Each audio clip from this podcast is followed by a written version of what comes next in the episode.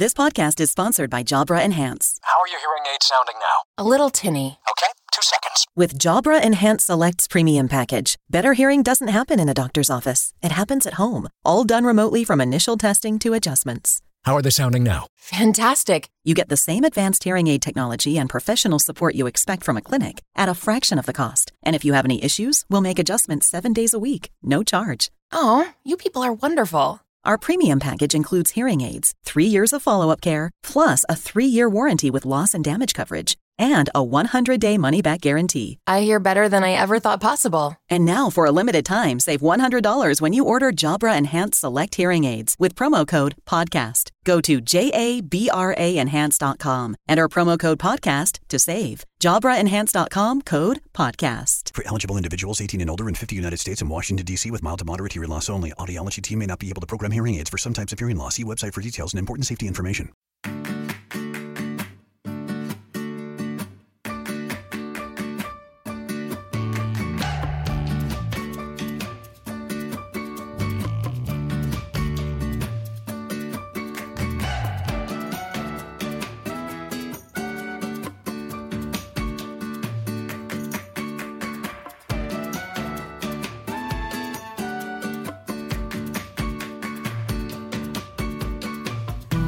Bienvenido al capítulo 1 de Eureka, tu podcast sobre innovación, productos y curiosidades sobre los mismos. Mi nombre es Fran Molina y si me lo permites, estaré encantado de poder compartir contigo este espacio de entretenimiento y aprendizaje.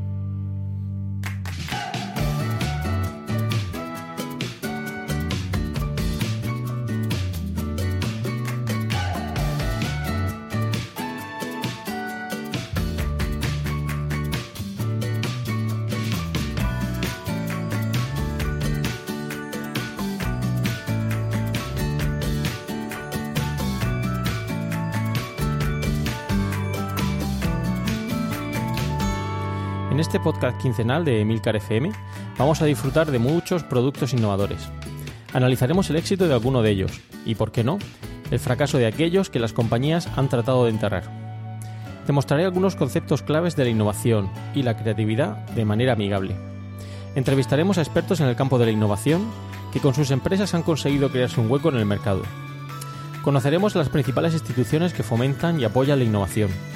Y por último, pero no por ello menos importante, rendiremos tributo a aquellos inventores que un día pensaron que podían hacer algo nuevo, algo diferente, algo que cambiaría la forma de pensar de la gente. Si te pica la curiosidad, Eureka es tu podcast. ¿Deseas saber más? En este primer capítulo vamos a empezar hablando de algunas noticias y eventos recientes relacionados con la innovación. Más adelante vamos a tratar el tema principal de este capítulo, que esta semana va a ser el autogiro. ¿Cómo? ¿No sabes qué es el autogiro? ¿No sabes que fue inventado por un español? ¿No sabes que fue el precursor del helicóptero? Tranquilo. Hoy aprenderás en qué consiste este nuevo producto. Por último, comentaremos algunos conceptos claves sobre innovación relacionados con este producto y que esta semana van a ser la ley del progreso y la ley del límite. Antes de nada, y dado que este es el primer capítulo del podcast de Eureka, me gustaría presentarme y hablaros un poquito de mí. Soy profesor titular en la Universidad de Murcia, donde imparto clases eh, de asignaturas básicas de marketing y algunas más específicas sobre innovación, gestión de productos en las empresas e innovación en el modelo de negocio. Llevo más de 15 años formándome en el mundo de la innovación, aunque también he realizado otros trabajos sobre marketing digital y marketing móvil.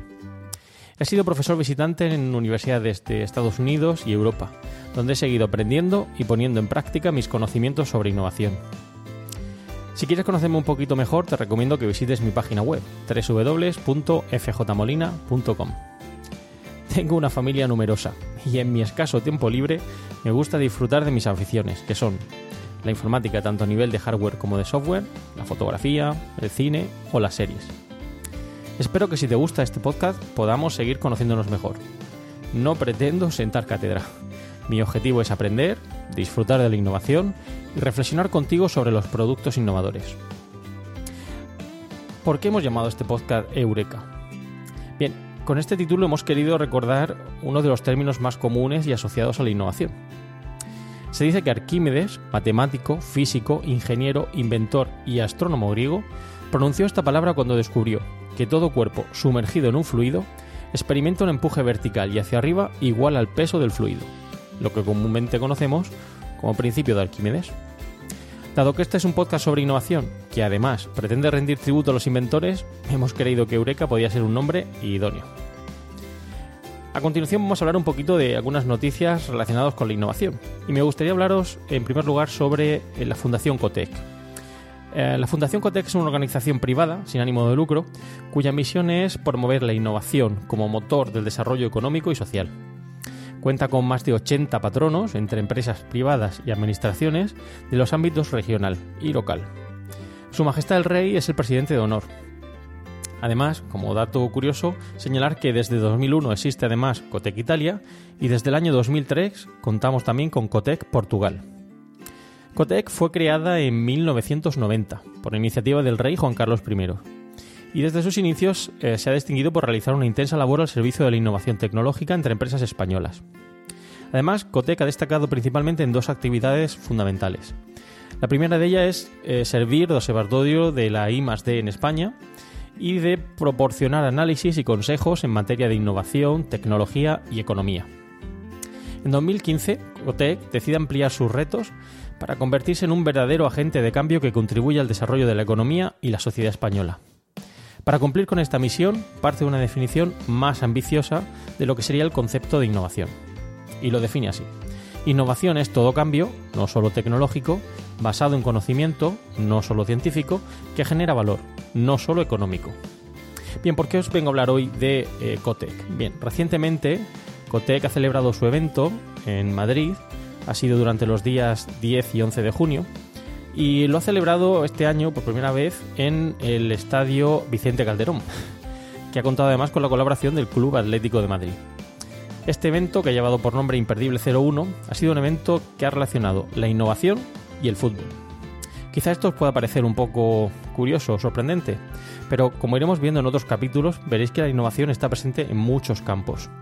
Durante este evento eh, se han desarrollado más de 30 actividades que han estado a disposición de los visitantes para disfrutar de una jornada de innovación y fútbol, con contenidos y experiencias relacionados con la tecnología, exhibiciones deportivas, laboratorios de innovación, etc. El año pasado Cotec hizo un evento similar. Trató de fusionar la innovación con la música, la tecnología, la creatividad, la experimentación o el arte. Tuve la suerte de asistir a ese evento eh, que se celebró en la nave, en el distrito madrileño de Villaverde, y que ya contó con un total de 6.000 participantes. Además, durante estos eventos se suele presentar el informe Ecotec, donde cuentan además con la participación de representantes del mundo de la empresa y se ofrecen algunas cifras sobre eh, innovación a nivel nacional y regional. Bien, es un evento que os recomiendo que si tenéis oportunidad de asistir en el futuro, tratéis de ir, acudir y aprender un poquito más sobre innovación en cada uno de los campos donde pueda estar presente. Vamos a hablar ahora de algunas noticias de prensa relacionadas con la innovación y en concreto quería mencionar un producto innovador del que todo el mundo está hablando, que es el spinner. Em, el spinner es un producto muy curioso que quizá hayáis visto en más de una ocasión en manos de los niños y es un producto que no es nuevo, como he dicho, ya tiene cierto tiempo os voy a poner algún dato concreto. Por ejemplo, en el año 2016, Ryan Weaver, despedido de una plataforma petrolífera de Alaska, donde estaba trabajando, necesitaba una idea que le permitiese pagar la deuda de 160.000 dólares que tenía de sus estudios. Por aquel entonces, su, su, esposa, profesora de educación especial, especial, le pidió que encargase algunos aparatos antiestrés para su clase.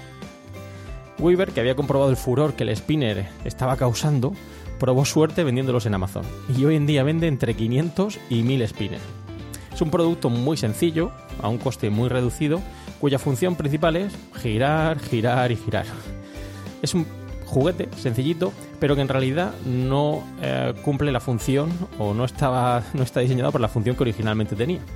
Está compuesto por tres puntas con un centro giratorio que rota a gran velocidad sobre un eje que se sostiene en la mano que además en ocasiones puede causar algún daño a las personas que se encuentran cerca si el que lo está girando no lo hace con mucha agilidad. Fue inventado hace dos décadas, como decía, no es un producto nuevo, y su propósito era ayudar a niños con autismo o trastorno por déficit de atención e hiperactividad. Pero sin embargo hoy en día muchos niños lo tienen en sus manos y lo utilizan al salir del colegio o incluso dentro del colegio. Por ello se ha convertido en un juguete en muchas escuelas, donde incluso es, ha sido prohibido para evitar la distracción de los niños en clase, algo paradójico, ya que en principio esa era la función fundamental que tenía este juguete. En algunas escuelas incluso es la única forma de llevarlo, es aportando un, justificando, un justificante médico. Es decir, si no tienes un justificante médico, el niño no puede llevar el spinner a clase. Para que os hagáis una idea del, del furor que está causando en algunos centros educativos. Bien, y ahora vamos a hablar del producto principal de este podcast. El tema principal es el autogiro. Bien, ¿por qué hemos seleccionado el autogiro? Bien, el autogiro es un producto muy peculiar. De hecho, está considerado como una de las grandes innovaciones de la historia de la aviación y uno de los uh, productos más innovadores eh, desarrollados por un inventor español. Es un producto muy curioso porque sería algo así como una mezcla entre un avión y un helicóptero. Cuenta con un fuselaje, en sus primeras ediciones, como veremos ahora, incluso contaba con unas alas y cuenta con un rotor en la parte superior. Es una aeronave de ala giratoria, es decir, vuela como los aviones, pero su ala es un rotor de cuatro grandes aspas. Ese rotor, que está encima del autogiro, gira a mucha velocidad por la acción del viento relativo que lo atraviesa, de abajo hacia arriba. Pero este rotor no está conectado al motor de la aeronave, por lo tanto gira libremente. De ahí el nombre que recibe este producto, el autogiro. Se dice que autogira libremente ese rotor. Ese rotor, impulsado por el aire, genera una fuerza de sustentación que eleva el aparato. En vuelo el pilotaje del autogiro no es muy distinto a lo que sería un avión, es decir, es muy intuitivo y similar en cuanto al manejo de los mandos. No obstante, a diferencia del avión, la respuesta de esos mandos no es tan inmediata, y eso hace que los movimientos que realice el piloto deban ser mucho más suaves. Los primeros modelos de autogiro fueron fabricados por Juan de la Cierva y disponían de unas pequeñas alas que hacían la función de alerones para controlar el alabeo. Pero este inventor, del cual hablaremos en unos momentos, introdujo muchas innovaciones y mejoras en dicho producto. En concreto, em, de la cierva introdujo una articulación en la cabeza del rotor y le aplicó mando directo, haciendo innecesaria las citadas alas. Por lo tanto, si tuviéramos en mente un avión, le quitamos las alas, le ponemos un rotor en la parte superior y sería más o menos un autogiro. Es por ello que podemos considerar este producto como un híbrido entre un aeroplano y un helicóptero. Vamos a compararlo con cada uno de ellos. Si comparamos el autogiro con un avión, diríamos que su propulsión, se realiza mediante una hélice. Al igual que en avión, contamos con una hélice para que genere empuje. Pero además el autogiro tiene un rotor, como el helicóptero. Por ello, la mayor parte de la sustentación no va a recaer en las alas fijas, si es que las tiene el modelo autogiro, sino en el rotor, que se convierte en un ala móvil que gira libremente. De la Cierva afirmaba que ese rotor desempeñaba una función de un paracaídas. Como veremos más adelante, una de las obsesiones de este inventor era que el producto no entrara en pérdida y por lo tanto fuera un eh, medio de transporte seguro. Vamos a comparar ahora el autogiro con el helicóptero. En el helicóptero la propulsión y la sustentación se producen en el rotor, que sí que está impulsado por el motor. En este caso el helicóptero consigue su propulsión inclinando el rotor hacia adelante. En cambio en el autogiro las aspas rotan solas gracias a la velocidad relativa del aire cuando el aparato avanza. Bien, ¿qué dos momentos críticos hay en el eh, funcionamiento del autogiro? Esos dos momentos críticos serían el despegue y el aterrizaje. Bien, en el despegue entra en juego un mecanismo que es exclusivo del autogiro, que se llama sistema de prelanzamiento del rotor. Dado que el rotor en tierra no está en movimiento y por lo tanto no genera sustentación, ese sistema de autogiro del cual os he hablado no es posible. Por lo tanto, el autogiro cuenta con lo que se conoce como el sistema de prelanzado, que permite alcanzar unas revoluciones mínimas de rotor para que pueda iniciar esa carrera de despegue. Y en el aterrizaje. Bien, en el aterrizaje se puede realizar de dos maneras, con motor o sin motor. Cuando se realiza con motor, el aterrizaje es mucho más suave y se basa exclusivamente en dejar aproximar el autogiro a tierra con bajas revoluciones de motor. Si lo hacemos sin motor, el motor va a permanecer a ralentí y la aproximación a tierra se realizará desde una mayor altura. Bien, como veréis es un producto bastante interesante que combinaba las virtudes del avión con las virtudes del helicóptero que todavía no había sido inventado. En cambio, el nacimiento de los helicópteros, posteriormente al desarrollo del autogiro, haría que el autogiro entrara en declive y finalmente dejara de ser producido y lanzado al mercado. Vamos a hablar ahora de algunos datos cronológicos de este producto para ponernos en situación. Bien, la idea del autogiro podríamos remontarla a mucho tiempo atrás, en concreto a 500 a.C. eh, los chinos desarrollaron un producto, el trompo volador chino, que consistía en un palo con una hélice. A veces podía ser de plumas y que estaban acopladas a un extremo. Al girar el, plano, eh, el palo entre las manos del juguete salía volando hacia arriba. Bien, esto hacía que las eh, plumas giraran, pero el palo girara también. Bien, es un juguete que quizá hayáis visto en manos de algunos niños, ah, muy sencillito, pero que eh, cumple esa función de elevarse del suelo. Bien, vamos al año 1784. Bien, en este caso, un académico y naturalista francés, Lenoir, presenta un modelo de helicóptero basado en el trompo volador, en esa idea principal del trompo volador chino. Ese modelo eh, tenía un rotor de dos aspas construidas con seda sobre una estructura de alambre. Esos rotores giraban en direcciones opuestas cuando se tiraba del hilo. En cierta medida, la idea de Lenoir había resuelto un problema futuro que tendrían más adelante los helicópteros, que es lo que se conoce como el par de torsión, que es la tendencia del cuerpo de la máquina a girar en dirección contraria a las aspas de la hélice. Vamos al año 1842 donde se trata de resolver el problema de la elevación por sustentación a través de un rotor con una caldera de vapor.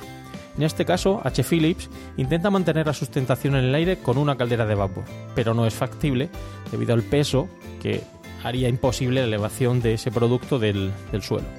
Por lo tanto, no será hasta más adelante, cuando se desarrolle el modelo de gasolina, cuando se resuelva en parte ese pequeño problema. Y ahora vamos a un momento fundamental en toda la historia de la aviación, que sería el desarrollo del aeroplano por los hermanos Wright. Los hermanos Wright apuestan por el avión como elemento de sustentación en el aire. Bien, el problema es que este primer avión relegó eh, los experimentos que se estaban realizando con rotores a un segundo plano. Así que ya en el año 1903 los eh, experimentos o inventos que estaban relacionados con rotores fueron eh, dejados de lado por parte de, de muchas empresas. Bien, en el año 1907, eh, con el turno de la gasolina, en Francia, Louis Piquet y Paul Cornu fueron capaces de alzar medio metro del suelo con aparatos de ala giratoria impulsados por motores de gasolina. Bien, pero de nuevo era una solución un poco, poco ortodoxa, por decirlo de alguna manera, y tampoco tuvo mucho éxito. Bien, es entonces cuando entra en juego el papel del autogiro. En 1912, eh, de la cierva construye el primer biplano, que lleva por nombre el cangrejo. Es un biplano trimotor que entra en pérdida y se estrella. This podcast is sponsored by Jabra Enhance. How are your hearing aids sounding now? A little tinny. Okay, two seconds. With Jabra Enhance Selects Premium Package, better hearing doesn't happen in a doctor's office. It happens at home, all done remotely from initial testing to adjustments. How are they sounding now? Fantastic. You get the same advanced hearing aid technology and professional support you expect from a clinic at a fraction of the cost. And if you have any issues, we'll make adjustments seven days a week, no charge. Oh, you people are wonderful. Our premium package includes hearing aids, three years of follow up care, plus a three year warranty with loss and damage coverage, and a 100 day money back guarantee. I hear better than I ever thought possible. And now, for a limited time, save $100 when you order Jabra Enhanced Select Hearing Aids with promo code PODCAST. Go to JABRAenhance.com, enter promo code PODCAST to save. JabraEnhance.com code podcast. For eligible individuals 18 and older in 50 United States and Washington, D.C. with mild to moderate hearing loss only, Audiology team may not be able to program hearing aids for some types of hearing loss. See website for details and important safety information. It's time to get your checking account to zero with free checking from PenFed. That's zero ATM fees, zero balance requirements, and zero time spent waiting for your paycheck to direct deposit because you can receive it up to two days early. Open your account with just $25 and see how big zero can be. Apply online today at penfed.org slash free checking. Early direct deposit eligibility may vary between pay periods and timing of payer's funding. To receive any advertised product, you must become a member of PenFed, insured by NCUA.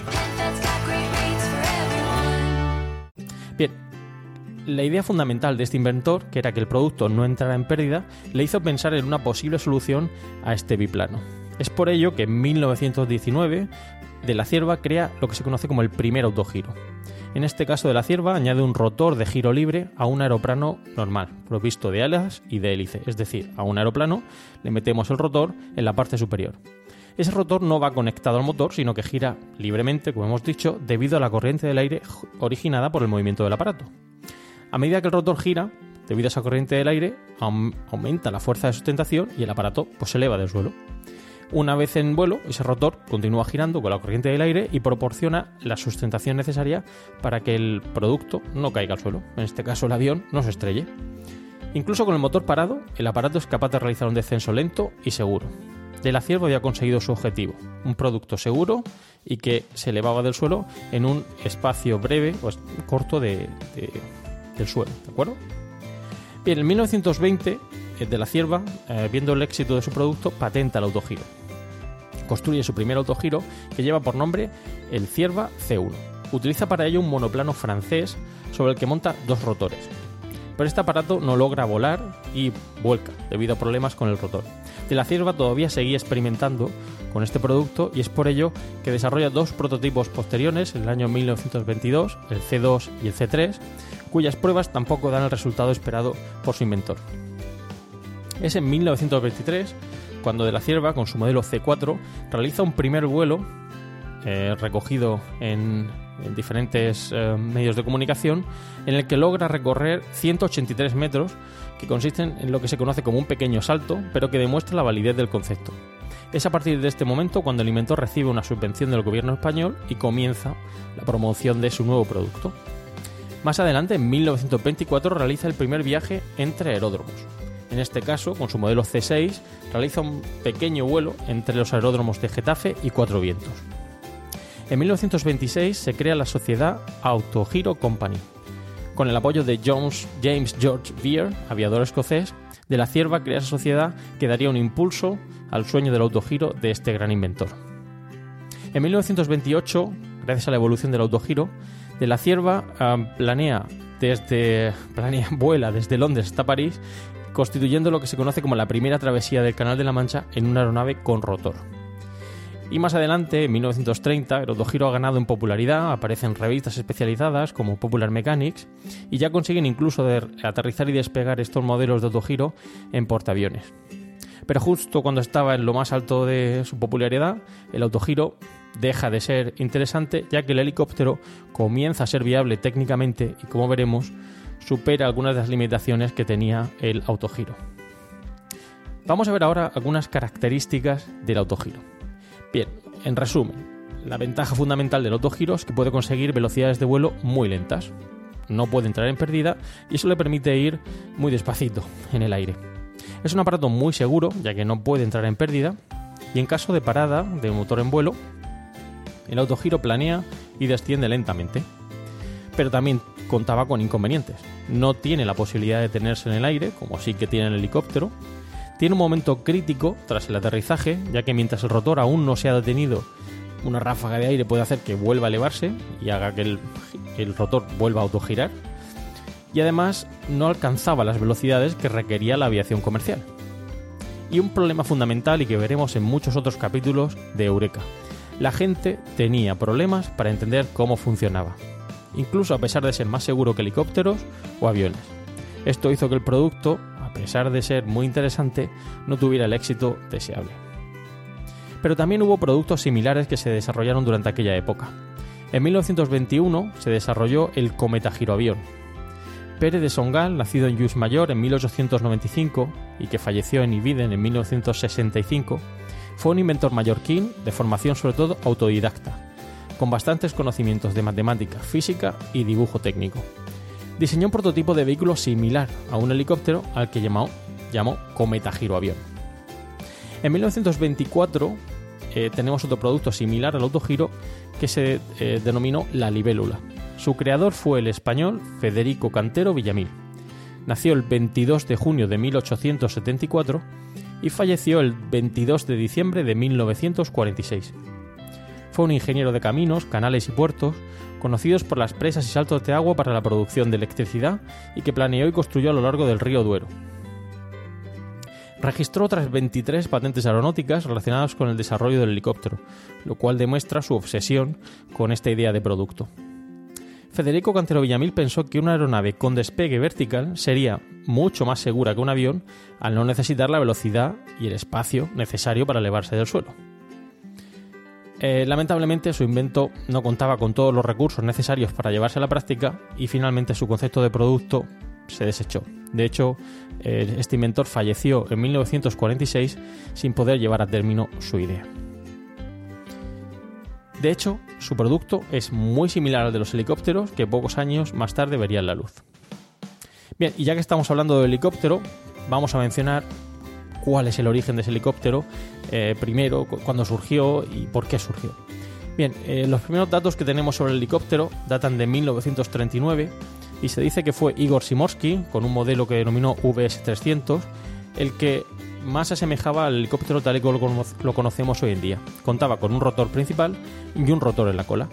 Al inclinar el plano del rotor, se cambiaba la dirección del vuelo debido a que las palas de este incidían en el aire en un ángulo distinto e impulsaban el aparato hacia ese ángulo. Bien, hay dos momentos célebres en estos primeros años del helicóptero. El primero de ellos, en el año 1945, donde se desarrolla el primer rescate en el mar, en concreto en el estrecho de Long Island, en Nueva York. Y el segundo de ellos es el primer rescate que se realiza en un edificio, en el año 1958, cuando se salva de la azotea a un grupo de personas en un edificio. Bien, voy a poneros ahora algunos datos anecdóticos que quizá no conozcáis, y es que llevamos un rato hablando del autogiro, y aunque he tratado de describirlo, quizá alguno todavía no entienda muy bien en qué consiste este producto. Bien, el autogiro ha aparecido en algunas películas como Solo se vive dos veces, de James Bond. En este largometraje, un joven, Sean Connery, en el papel de James Bond, escapa a los mandos de un autogiro, llamado Little Lily, del ataque de un conjunto, conjunto de helicópteros. De hecho, el agente 007 sobrevive desplegando sus habilidades en el manejo del autogiro y gracias a un conjunto de armamento típico de estas películas. Os aconsejo que veáis el vídeo, de hecho os pondré en las notas del programa un pequeño enlace para que veáis en qué consiste el producto y en cierta medida cómo compite con el helicóptero. Vamos a hablar ahora del inventor del autogiro, Juan de la Cierva. Voy a poneros algunos datos históricos para que conozcáis un poquito mejor a este inventor. El autogiro fue invención del ingeniero español Juan de la Cierva. Nacido en Murcia, es decir, en murciano, el 21 de septiembre de 1895 y falleció el 9 de diciembre de 1936 en Croydon, Reino Unido, a la edad de 41 años al estrellarse en el despegue del vuelo regular en el que iba Londres-Ámsterdam. Fue hijo de Juan de la Cierva y Peñafiel, que llegó a ser ministro en varias ocasiones, incluso alcalde de Murcia fue hijo de María Codorniu Bosch, cuyo abuelo materno fue destacado ingeniero de montes Ricardo Codorniu. Desde su infancia, este inventor destacó por su interés por el mundo de la aviación. De la Cierva, junto a su amigo Tomás de Martín Mampardillo, construyó pequeños modelos capaces de volar. De la Cierva y sus amigos comenzaron ideando aviones de papel, luego de madera, algunos con motor de hélice movido por gomas, algo que muchos de nosotros quizá, quizá hayamos hecho cuando éramos más jóvenes. En 1910 su, familia se traslada a Madrid, pues su padre debe seguir allí su carrera ministerial. Allí estudiaría ingeniería de caminos y seguiría con sus experimentos. Su ilusión era construir aviones, pero entonces no existía la titulación de ingeniero aeronáutico. El mundo de la aviación estaba todavía en pañales. Su obsesión por la seguridad en vuelo le llevaría a desarrollar más tarde el autogiro, que conseguía no entrar en pérdida, como hemos dicho, ni estrellarse contra el suelo. Juan de la Cierva fue quien desarrolló el rotor articulado que más tarde usarían los helicópteros. Por ello hay que destacar que Juan de la Cierva nunca se interesaría por esos helicópteros, pues los consideraba demasiado complicados para volar y proclives a los accidentes. Vamos a ver ahora algunos reconocimientos otorgados a este inventor y que eh, son dignos de reseñar. En 1954 le fue otorgado con carácter póstumo el título de Conde de la Cierva, desde el año 2001, el Ministerio de Educación y Ciencia de España otorga el Premio Nacional de Investigación Juan de la Cierva, dedicado a la transferencia de tecnología. Este premio reconoce los méritos científicos o, de investigadores españoles que realizan una gran labor destacada en campos científicos de relevancia internacional y que contribuyen al avance de la ciencia, al mejor conocimiento del hombre y su convivencia, a la transferencia de tecnología y al progreso de la humanidad. En 2004, el Ministerio de Educación y Ciencia de España inicia un programa de contratación de investigadores doctores bajo el nombre de Programa Juan de la Cierva, gracias al cual centenares de investigadores españoles y extranjeros desarrollan hoy en día su actividad. Quizá también conozcáis calles, centros de educación, centros deportivos y monumentos en honor de este gran inventor.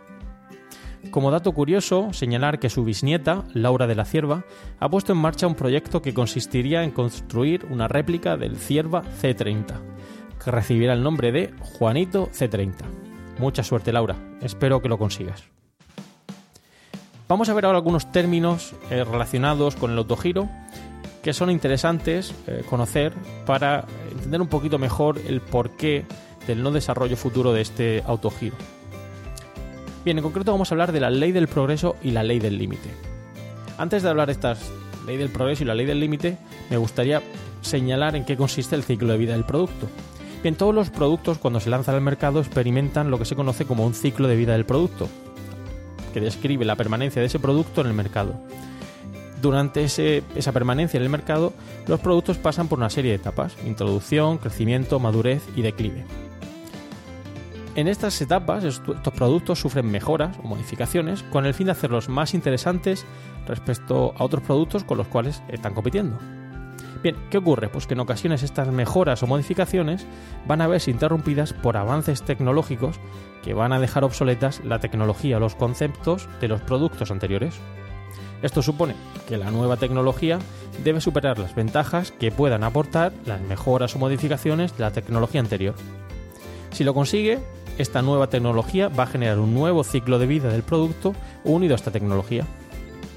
Esta rivalidad entre tecnologías tiene implicaciones tanto a nivel de producto como de proceso de desarrollo de nuevos productos, y vienen explicadas por la ley del progreso y la ley del límite. La ley del progreso sostendría que la tecnología va a estar siempre en continuo avance, mientras que la ley del límite nos dirá que hay una barrera superior a esa ley del progreso. Bien, ambos ejemplos de la ley del progreso y la ley del límite son ilustrados por Pisema en el año 1986 al describir la tecnología detrás de la iluminación, empezando por el quinqué de petróleo, lámpara de Edison, lámpara de sodio, etc. Este autor nos demuestra cómo determinadas tecnologías llegan hasta un punto en el que ya no avanzan más y una nueva tecnología las sustituye. Veamos la relación de la ley del progreso y la ley del límite con el autogiro. En el estudio que nos ocupa podemos ver cómo se enfrenta una nueva tecnología, el autogiro, con interesantes mejoras incrementales a una nueva tecnología como el helicóptero. La ley del progreso nos diría que es posible seguir mejorando el concepto de producto, pero la ley del límite nos diría que el autogiro está llegando a su fin. Es entonces cuando surge una nueva tecnología, del helicóptero, que basada en la tecnología anterior, genera un nuevo concepto de producto que supera muchas de las limitaciones del autogiro que estarían frenadas por la ley del límite. En concreto, el helicóptero permite el despegue vertical, puede detenerse en el aire o puede alcanzar velocidades superiores a las del autogiro. Veamos también la relación de estos dos términos, de la ley del progreso y la ley del límite, con temas afines. Algo similar podemos encontrar en otros sectores como pueda ser el automóvil, donde la tecnología híbrida, que podríamos en cierta medida asimilar al autogiro, se encuentra a medio camino entre la tecnología actual de gasolina y la nueva tecnología basada en electricidad, cuyo mayor abanderado probablemente sea el Tesla. Bien, ¿qué ocurre? Pues que cuando ese desarrollo de esa tecnología eléctrica avance lo suficiente, hará que el modelo actual de tecnología híbrida no sea tan interesante y finalmente se adopte la tecnología de eh, propulsión eléctrica. También ocurre algo, ocurrió algo similar con las máquinas de escribir digitales, que son un ejemplo de tecnología a medio camino. Pues antes de ellas las máquinas tradicionales de escribir, que eran bastante tediosas, pues que a la hora de escribir el dedo se colaba entre los diferentes agujeros y se manchaba un dedo, era una tecnología que quedó obsoleta porque esta nueva tecnología de máquinas de escribir digitales mejoraban en cierta medida esa tecnología anterior. Pero ¿qué ocurrió? Que el avance del ordenador personal, que permitía mucha más flexibilidad como editor de texto y además ofrecía más funcionalidades, frenó el avance de esa tecnología en pro del desarrollo del ordenador personal. Algo similar también ocurre en el caso de los teléfonos móviles, cuya ley del límite nos diría que las mejoras incrementales están llegando a su fin, ya que esas mejoras cada vez pues son menores y podría aparecer una nueva tecnología que no tenemos ni idea de cuál puede ser, que sustituiría a los teléfonos actuales tal y como los conocemos. Bien, pues con esto hemos llegado al final de este primer capítulo de Eureka. Espero que os haya gustado, os haya resultado interesante y que hayáis aprendido algo más sobre el autogiro, del cual hemos hablado hoy. Os dejo en las notas del programa algunos enlaces interesantes, que espero sean de vuestro agrado.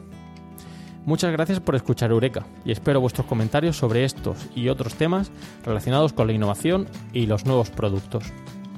Puedes realizar tus comentarios o contactar conmigo en la dirección emilcar.fm barra eureka o por correo electrónico en eureka.fjmolina.com o en cualquier otro medio de contacto que encontrarás en la página web de Emilcar FM. No olvides escuchar el resto de podcast de Emilcar FM donde podrás aprender muchos temas interesantes y de actualidad.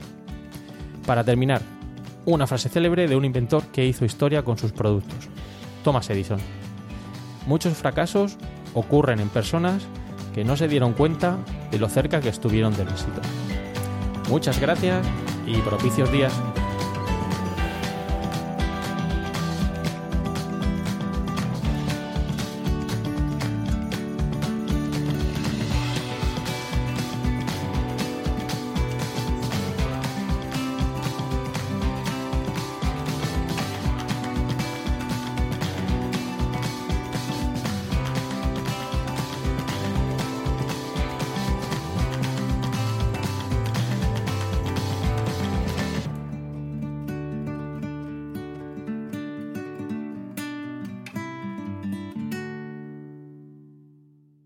With the Lucky Land slots, you can get lucky just about anywhere.